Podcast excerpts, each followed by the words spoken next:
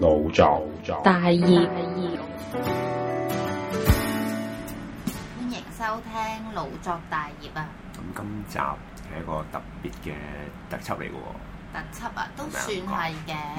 咁點解有個咁咁嘅特輯咧？其實係啦，咁話說就誒、呃被邀請咗去呢個 Lee 嘅香港旗艦店一個 event 啦。嗯咁、其實佢都係喺香港第一間嘅旗艦店嚟嘅喎，就喺銅鑼灣個白沙道。都幾特別嘅喎，留意下嗰個環境咁樣，即係可以有講咩特下。別啊？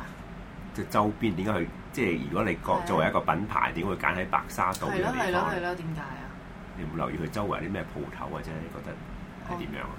誒、因為我少去銅鑼灣，係比較咁你但係留意少下，即係你你去到嗰時候咁，因為我唔知白沙道係頭定尾定係點樣，因為嗰度其實嗰度都。誒係一個旺中帶靜嘅地區咯，我覺得周圍都有啲鋪貼啊，或者啲名牌嘅鋪頭喺嗰度。鋪貼嗰啲就真係多嘅，係咁就。我記得嗰度都附近有一條街係專賣化妝品嘅添。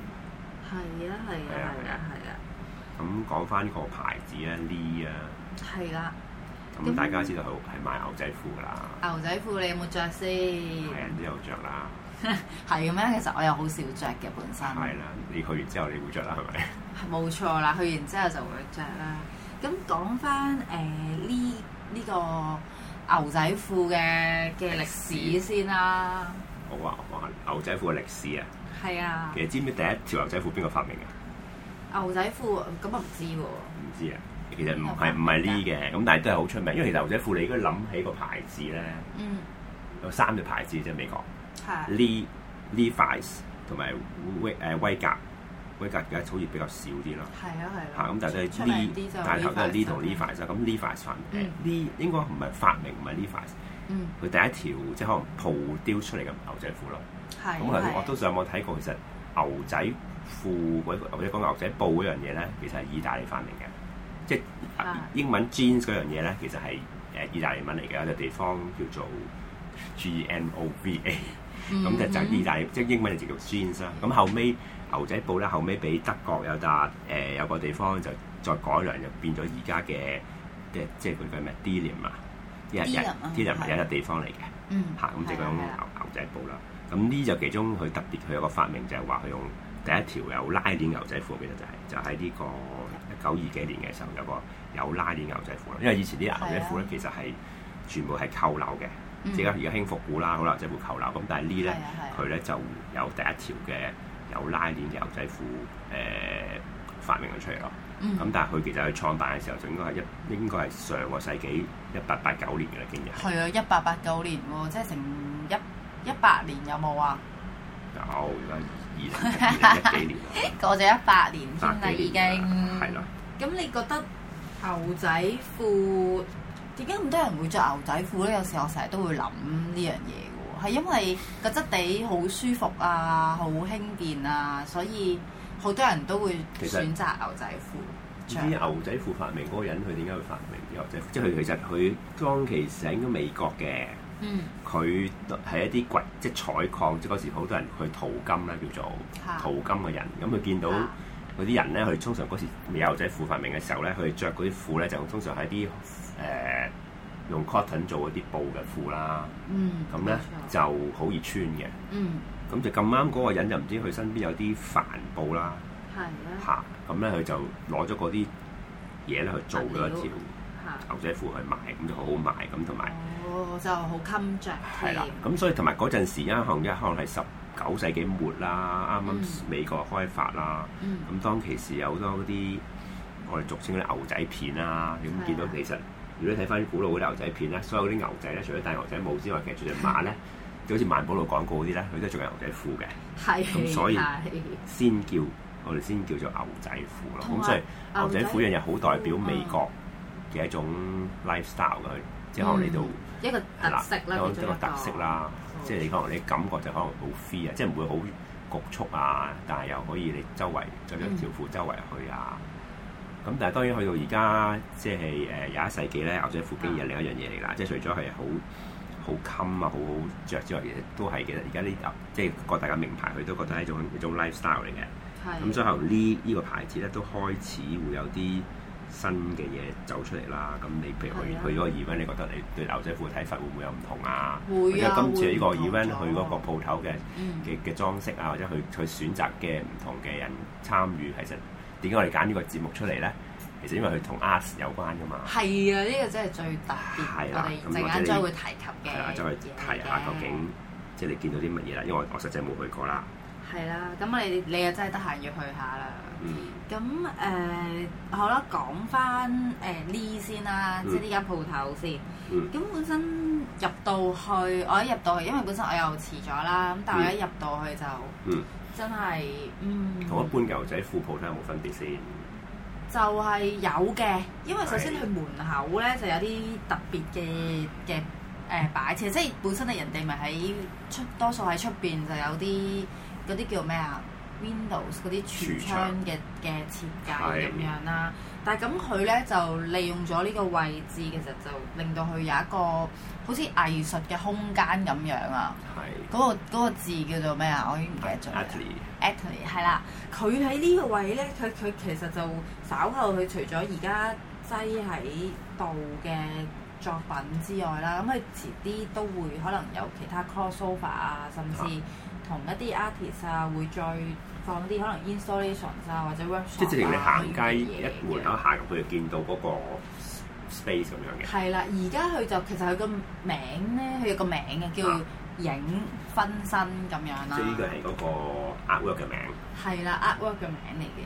因為其實本身佢食就係頭先所講啦，咁其實牛仔褲佢都係想，即係一個 lifestyle 嚟嘅，嗯即係話都係想啲人好似融入咗一個城市咁樣咯，即係令到啲人其實想啲人入到去鋪頭都好似嗯入到去一個城市，係啦，佢個影就會投射投射咗喺一個好大嘅銀幕嗰度嘅。嚇，你每行過之後，佢就會有好多個影子嗯， delay 咗咁重複咁樣不停咁出哦現嘅。即係佢你譬如佢有你個影正常就會你佢有人行過之後就會冇咗噶啦嘛。係啊咁但係個影咧，咧其實就會留咗喺個銀幕上邊，又有個殘影咁樣。即係係啦變咗你可能會不斷好似殘影咁見到你嘅影喺個銀幕上面會出現啦，可能做緊唔同嘅動作，係啦，啊咁就你呢個其實好就高科技喎。係咁但係其實呢個好高科 outwork 技其實喎係邊個做㗎？聽講嗰個 artist 係都係一啲就係香港嘅誒，唔係一個係一個科技人嚟嘅，好似佢係修讀工程我記得好似係。係啊，就係香港噶啦，就係 Henry Henry G 係啦，得意嘅，因為佢多呢個互動嘅元素啊，即係話咁你啲殘影你 delay 咗喺度出現喎，咁你不啊停咁樣一個接一個動作咁做，其實你就好似同緊自己嗰個影喺度玩係緊好似佢咁都啊。鼓勵啲觀眾喺嗰個影上面，可能有啲動作，或者可能你佢同個影握手啊，嗯或者同個影喺度誒擁抱咁樣嘅冇錯啦。喎嚇。咁啊，咁其實呢一位 Henry Chu 咧，佢就喺即係喺香港係新媒體嘅藝術家啦，嗯亦、都係互動媒體網站嘅設計師啊，即係哦都比較 multimedia 上嗯應即該係新都多媒體嘅藝術家嚟嘅。係啊係啊，佢就曾經喺烏克蘭喺一九九八年嗰陣時，嗯大學修畢呢個電子及電氣工程學士啊。係啦。咁翻嚟啦，咁其實嗯都真係電子嘅嘢就係唔通真係同而家嘅 digital 好有關係都係，如果啊你做啲咁嘅 artwork，都需要有一啲定要有啲技 technical 術嘅關係先得啦啦。，如果唔係一你啲真係純粹就畫嘅淨係唔諗得㗎啦。諗諗咗 idea，但係未必呈現得到要出最嚟緊俾人做啊嘅。咁，但係你都要有咁嘅嘢先話到俾人聽點做法。冇錯啦，咁佢幾出名啦，真係。咁呢一呢一件 work 我覺得幾特別嘅，嗯同埋你一入即係你喺出邊已經見到㗎啦。嗯咁 OK，咁我哋講翻入邊啦，講翻個店鋪入邊先。嗯個店鋪入邊其實幾好嘅，因為其實講真，你話好多鋪貼啊，好多店鋪啊，佢哋有幾可真係會將啲藝術品融入去嗰個 architecture 入邊啊啦。但係聽講今次呢個誒旗艦店佢個設計師咧，嗯佢特別用咗一個好特別嘅設計嘅方式嘅喎，因為佢其實佢係一個比利時嘅建築團隊叫 SAQ 嘅建築事務所設計嘅，嗯咁入邊有個設計師咧叫 Frederick 誒 Rest，咁咧佢誒都講過一番説話嘅設計。師啦，嚇係因為佢嗰個設計啊咧，其實係同一啲牛仔布嗰個感覺有關係嘅佢佢講出嗰個説話就係我而家手上邊喎。㗎啦，等我讀一次先講。啊咩嚟？就係講話原材料會隨住時間而磨蝕啦，咁、嗯衣架同埋貨架嘅摩擦啊，店鋪入邊每個人行啊，每一日每一點滴，咁都改變緊個店鋪嘅面貌咯。嗯咁、就同呢牛仔褲嘅懷舊過程就一樣啦。咁、嗯所有裝潢都有過時嘅一日。只係有呈現物料嘅本質咧，先至係永恆嘅。嗯咁呢個就咁係都貼題 Frederick 喎，因為講牛仔啦布通常你都係隨着時間嘅流逝，同你埋啲布就會可能越嚟越薄啊，係啦會越穿啊。咁究竟究竟佢嗰個嗯當其時嗰個設計嗰間鋪設計點樣顯顯示到呢樣嘢？佢個物料唔同啊，定係佢個嘢係好易會冇理由沙塵滾滾㗎？咁 但係會點樣咧？佢佢係做攞啲木嚟做啊？你去個誒，佢其實入裝修邊，係因為本身裝修咧嗰個元素都比較，其實呢光唔嗰個光㗎牌子暗唔暗啊？光唔光間鋪咧？柔和啦，有柔黃和啦，嘅，即係唔會好黑嗰啲，係啦，好似人唔會好黑哋嘅巴後嗰啲黑。唔係唔同嘅，唔同嘅兩個 style 嚟。嗯咁佢就會用木嘅質感比較多啲啦，木嘅即係好多誒層架啊、貨架嗰啲都用木嚟做主色嘅。係咁跟住就掛晒啲衫啊、牛仔褲啊，都幾舒服嘅揀衫即係好嗰原陣始時咁都。，即係木角，即係唔會有好多鐵嘅咁，即係有啲唔不會鏽嘅，好鋼啊嗰啲 natural 嘅係其啦實成件事即係都變咗你個物料嘅選擇都令到人有咁嘅感覺係啦咯。係啦，同埋本身呢個牌子佢係黑色，其實都佔其中一個元素嘅黑色，喎。係啊，係黑黑色咁樣樣啦，係咁即係除木咗再加黑色咁木樣，再加黑色啦，同埋另外佢嗰度就有一個特別嘅互動嘅一樣嘢喺度。係就係有個好似 iPhone 咁樣樣嘅一個熒光幕啦，就可以掂嘅，哦即係可以觸控式嘅熒光幕嚟啊呢個嘅。好咁大嘅 iPhone 熒光幕。係啊，咁就有幾個咁擺喺度咁啦有。啲咩玩啊？有啲資訊咁樣。日就係有關呢嘅，譬如歷史啊，介紹佢而家有啲咩新嘅一季啊，又有啊阮經天啊，因為其實哦應該阮經天做咗佢哋今次都，佢其實應該都係其中一個誒 model 嚟嘅。即係代言人咁啊，應該類似係啦，係啦。咁其實你本身嗰個你未撳，即係你未 touch 着嗰個 screen 咧，佢就會不停咁樣播《遠驚天》啊，咁你就會見到個樣喺度，咁都型仔嘅，咁的確係嗯，係咯，咁即係其實佢咁啊都好原始嘅裝修，但係都有啲科技嘅嘢嘅元素喺度喎，冇錯啦，同埋咁都同時代都貼近啦。好貼近咧。另外仲有一個最特別嘅地方咧，就係佢喺個天花板嗰度。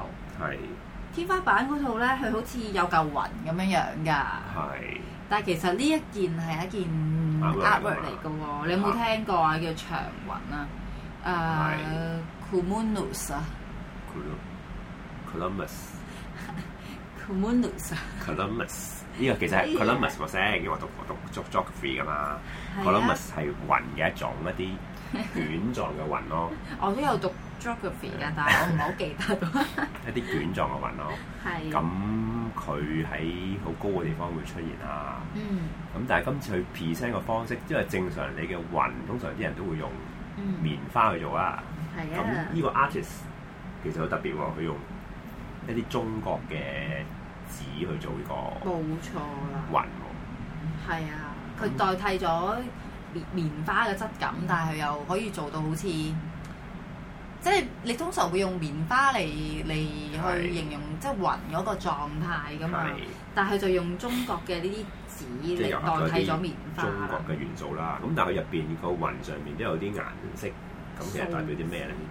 一啲藍色嚟嘅有啲藍色嗰啲就係、就係喎，咪好似同佢哋啲個雲咁樣咯。咪其實同佢哋牛仔褲嗰種布嗰種顏色，佢講製造嗰種方法有啲啲林啊係啦，啲林有啲有啲關係啦。係啊係啊。咁即係佢即係即係借少少可能有啲藍色啊，咁係啦就滲入係啦咗佢個雲度，就令人哋去諗起誒呢個誒呢呢個牛仔褲嗯佢入邊嗰啲嘅材料咁樣咯。咁佢個藝術家係邊一位咧？就係、啊 Canini 啊。係咁佢就係一位誒喺、德國嘅 artist 嚟啦。咁、德國嘅 artist，我哋之前訪問過 Dita Dita Young 啦，咁咁，但係其實佢嗯及最近都有俾一本叫 Perspective 嘅雜誌，就係透視雜誌咧，選咗為其中一個誒、領導亞四洲四十個藝術 under 界四十40嘅驕子係啦嘅嘅女 artist 嚟嘅。咁其實佢我睇翻佢個 profile 都佢之前都佢而家喺緊呢個 BU 嘅 visual art 嘅做緊 part time lecturer 嘅。咁佢都之前都去喺個 One A Space 做個 gallery manager 啊，亦都嗯，擺過好多唔同嘅展覽。嗯咁我都留意過佢其中有一件 artwork 咧，我唔知喺邊度擺啦。咁嚇佢都有啲中國嘅元素嘅。係其實呢樣嘢等我哋咁特別留意，因為我哋老咗大業嗰個 logo 都有佢呢個 outlook 嘅其中一個元素，就係嗰係件咩紅色個燈罩啦，係咩？係啦。啊咁所以我覺得呢個 artist 佢本身都係比較中意一啲中國，可能佢係即係都香香港住過一排啦。佢比較有中國嗯係呢啦，個咁傳所統嘅以一啲，都喜歡用一啲中國傳統， elements 即係見佢攞啲 elements 啊都係啦，即係譬如一啲中國嘅紙啊，嗯，去表現佢個雲啊咁樣咯係啦。嚇。咁都幾特別，誒、同埋都好襯咯，因為佢個天花板本身係黑色，咁嗯又有嚿雲喺度，其實好咁全部 sharp 啲 LED 燈咁樣。係啊，啲 LED 燈咪再加埋上去，就會令到嗰個雲咧，好似有有啲好似啲紙燈籠咁樣樣嘅都啊係，其實效佢果個㗎，特登想做一個燈籠嘅效果係咪？嗯即係唔單止一個雲，係或者一個啦，發光嘅燈籠咁係啦，咁我幾中意，因為我都好中意，即係望住個天望天打卦，樣。嗯，咁佢就喺天花板度擺佢件 work 出嚟啦。係啦。咁聽講天花板隔離都有啲嘢睇喎。係啊，除咗誒呢個雲之外啦，咁其實咧你一入到去就會見到好多隻嘅公仔嗯喎。咁、不如等你講解下啦。呢、個公仔叫做 b u d d y l 啊，係啊，知唔知咩嚟嘅公仔？純白色嘅喎，成隻都白色咪嘅原先佢喎。隻公仔係咩嚟嘅？知唔知？咁我唔知喎，不如你可以解釋下。呢個公仔就係呢佢之前一個代表佢個品牌嘅一個公仔咯。咁當嗯當當時當其時唔係藍色㗎啦，唔係即係唔係白色㗎啦。係咁係好似一個，好似係一個公仔咁，佢可能會揾啲揾啲衫着着佢，或者佢牛仔褲着呢個公仔着住牛仔褲咁樣咯，嗯即係代表佢呢個品牌咁樣咯。咁呢個啊 artist 咧就將呢個 b u d d y 呢個公仔咧，就將用白色嘅陶瓷做，將再做咗出嚟。係啦，咁咁佢點佢擺就放佢？係啦，佢點擺放咧？就係喺個近天花板咁就用咗成差唔多二百幾隻嘅呢一隻公仔，幾大個公仔其實，重複咁樣放出即係嚟，係都誒三成兩三尺咁樣，咁大隻係咯一兩隻尺咯，零到啦，嚇尺零兩尺咁樣。係啦係啦。咁就其實其實個效果係觸目嘅， OK，因為你係重疊咁樣喺一個 area 咁樣哦擺晒出嚟啊嘛。啊同埋好代表呢重佢嗰複種傳性統咯。咁但係佢又嗯將佢重新可以二次創作咁啦，重新攞另外一個物料去做咧，變咗好似人帶俾俾俾人帶一啲新嘅感覺咁樣咯。冇錯啦，咁都講一講嗰位 artist 係啦啦，artist 係邊個，就係 Danny Fong，嗯，咁佢就係荷蘭人嚟嘅，係咁亦都佢呢位呢一位 artist 其實都做過 designer 嘅喎，嗯咁好、其實係咪好多好多有啲 design 大嘢有時都可能會變咗做 artist 咁我啊唔知啦。嗯咁我哋遲啲再研究下呢樣嘢啦。咁睇下先，咁好似呼應咗店入邊佢仲有有有一啲嘅 ceramic 係用白色嗯嘅物料，係嘛？咁所以我覺得成件事就變咗係公仔啦，加咗好多雲啦，咁、跟住連埋個成間店鋪嘅裝飾啊，全部都好 match 㗎，同埋有別於你普普通通咁去到一間賣衫嘅鋪頭，你就淨係睇睇衫啊咁樣咯。嗯咁佢哋就唔同嘅，你可以入到去可能同佢哋啲工作人員傾下偈啊，咁樣坐下咁樣，即係分享下你着牛仔褲嘅心得都得㗎喎。哦係啦，咁另外就仲有一樣最特別嘅係乜嘢咧？Lomo 你有冇聽過啊？聽就過有啊啊，咁啊玩過 Lomo 都好出名啦。咁今次點解同 Lomo 同呢有咩關係咧？今次就勁啦，咁呢香港旗艦店就限量推出咗佢同誒 Lomo Lomography 啦 Crossover 嘅相機。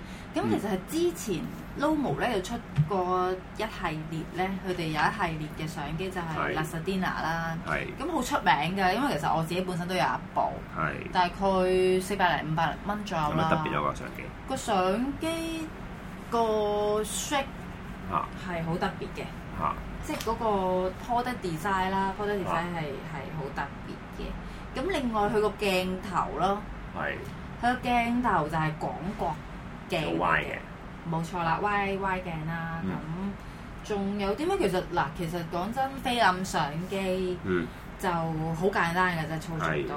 咁而佢又有 B 快門啦，又有少少微調嘅對焦啦，咁基本上乜嘢功能都有晒㗎啦。係就同其實一就好似一部特別嘅別注版咁樣。但今次佢個別注版嘅相機，嗯佢係咪有一部分係用未經洗水嘅呢牛仔啊布做㗎？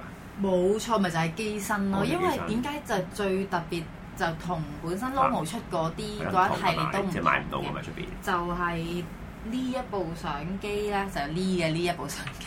係啦，個機身其實就係牛仔布啊，即係話哦，因為你其實知道，我頭先就係想講一樣嘢咧，即係補充翻啊牛仔褲嗰種質地啊，即係其實係你就算每個人買同一隻款嘅牛仔褲，但係係佢之後你經過幾年之後，你其實係就會發現一樣嘢，就係每個人嗰佢自己擁有嗰一條嘅牛仔褲都好獨特嘅。係因為你中間經過啲摩擦啊，你掂過啊，同啲物件觸碰啊，咁其實佢就有唔同嘅摩擦嘅嗰啲，即係啲色咧會有少少誒 vintage 啊， vintage 類似咧，會擦色咁樣樣咯。係啦係啦，其實其實就係類似咁樣嘅摩擦啦。嗯其實你一定會譬如會舊咗啊，嗯又會唔同位置就會淺色咗啊。係咁變咗呢一部相機，你成日都揸喺手噶嘛。係其實每一個人揸住嘅每一部相機都似好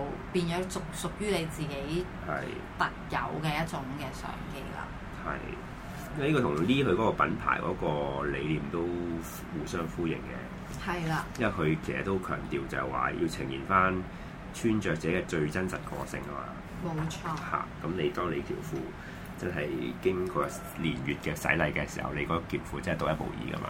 冇錯咁包括你啦條褲啦，頭先你講個相機啦，嗯咁、甚至去擺落嗰啲嘅 artwork 咁樣啦，係啦，咁當然 event 就有啊，飛就係嗯 stylist 啦，就同我哋講解咗啲點樣襯衫啊，點樣配搭而家啲牛仔褲嗯嘅。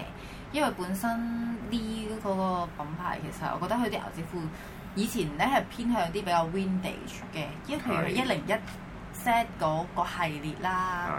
係咁到到而家佢就會多好多啦，即係譬如有啲紮染啊，有啲用喺牛仔褲上面做咗一啲 laser print 嘅效果啊，咁呢、嗯一類類都好特別嘅，好似即係你你再嗰日去好啊完呢個 fashion event 都攞到條牛仔褲喎，係啊而，家着着緊啲喎，有咩感覺冇好舒服啊，真係嚇？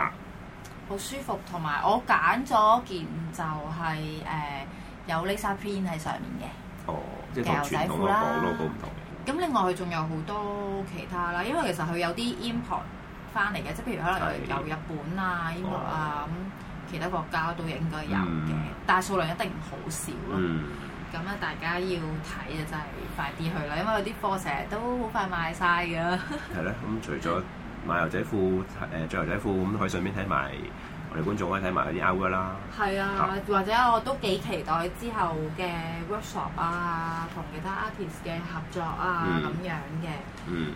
係咯，啊！如果大家想去睇翻呢嘅嗰一啲嘅最新資料啊，嗯可以去翻佢哋嘅 Facebook 嗰度啦。其嗯實 search 翻呢 HK 應該都會揾到㗎啦係。呢行方揾到㗎，係啦，嗯咁係咯，咁仲有冇啲咩想補充下啊？咁好啦，咁我哋今集就到呢度啦。嗯多謝各位收聽今次嘅特 輯。嗯。好啦，拜拜。拜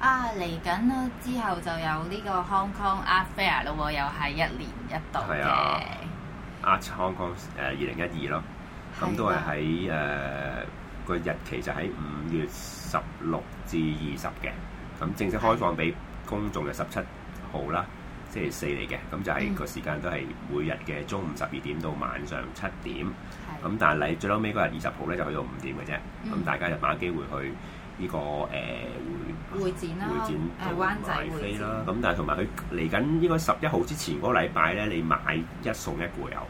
係啊，即即係係把握平呢啲個咯時間啊，係啦，即係五月十一號之前係就二百五十蚊一張門票，如果唔係過咗之後咧，嗯十二號之後咧就二百五十蚊一張啦，之前就冇錯就可以二百五十蚊兩張。啦。但哦大學生咧運，全日制運動學生咧就可以有一百二十五蚊嘅優惠嘅。嗯，係啦。咁今次應該都會幾特別嘅，次次次次都有啲特別嘅位置嘅，我覺得都即係值得一提嘅。係啊，雖然年年都差唔多咁，但係應該有啲驚喜嘅。年年都有好多驚有啲喜一樣㗎啦，都好多人，因為年年都好多人㗎，係啦即係吸引咗世世界各地嘅始終 gallery 啊，係咯，咁樣都有個比較咁我識香港好多國際城市 gallery 嘅人都有份去嘅，即係係擺啦擺擺檔啦呢就。係啊係啊，有啲即係好多 artist，香啊港 artist 都有，應該都幾多會喺入邊有 work 嘅。嗯會有嘅，希望我哋可以撞到佢哋，就可以同佢哋做下訪問咁啦。係咯，好啦，咁我哋就到呢度為止啦。好啊，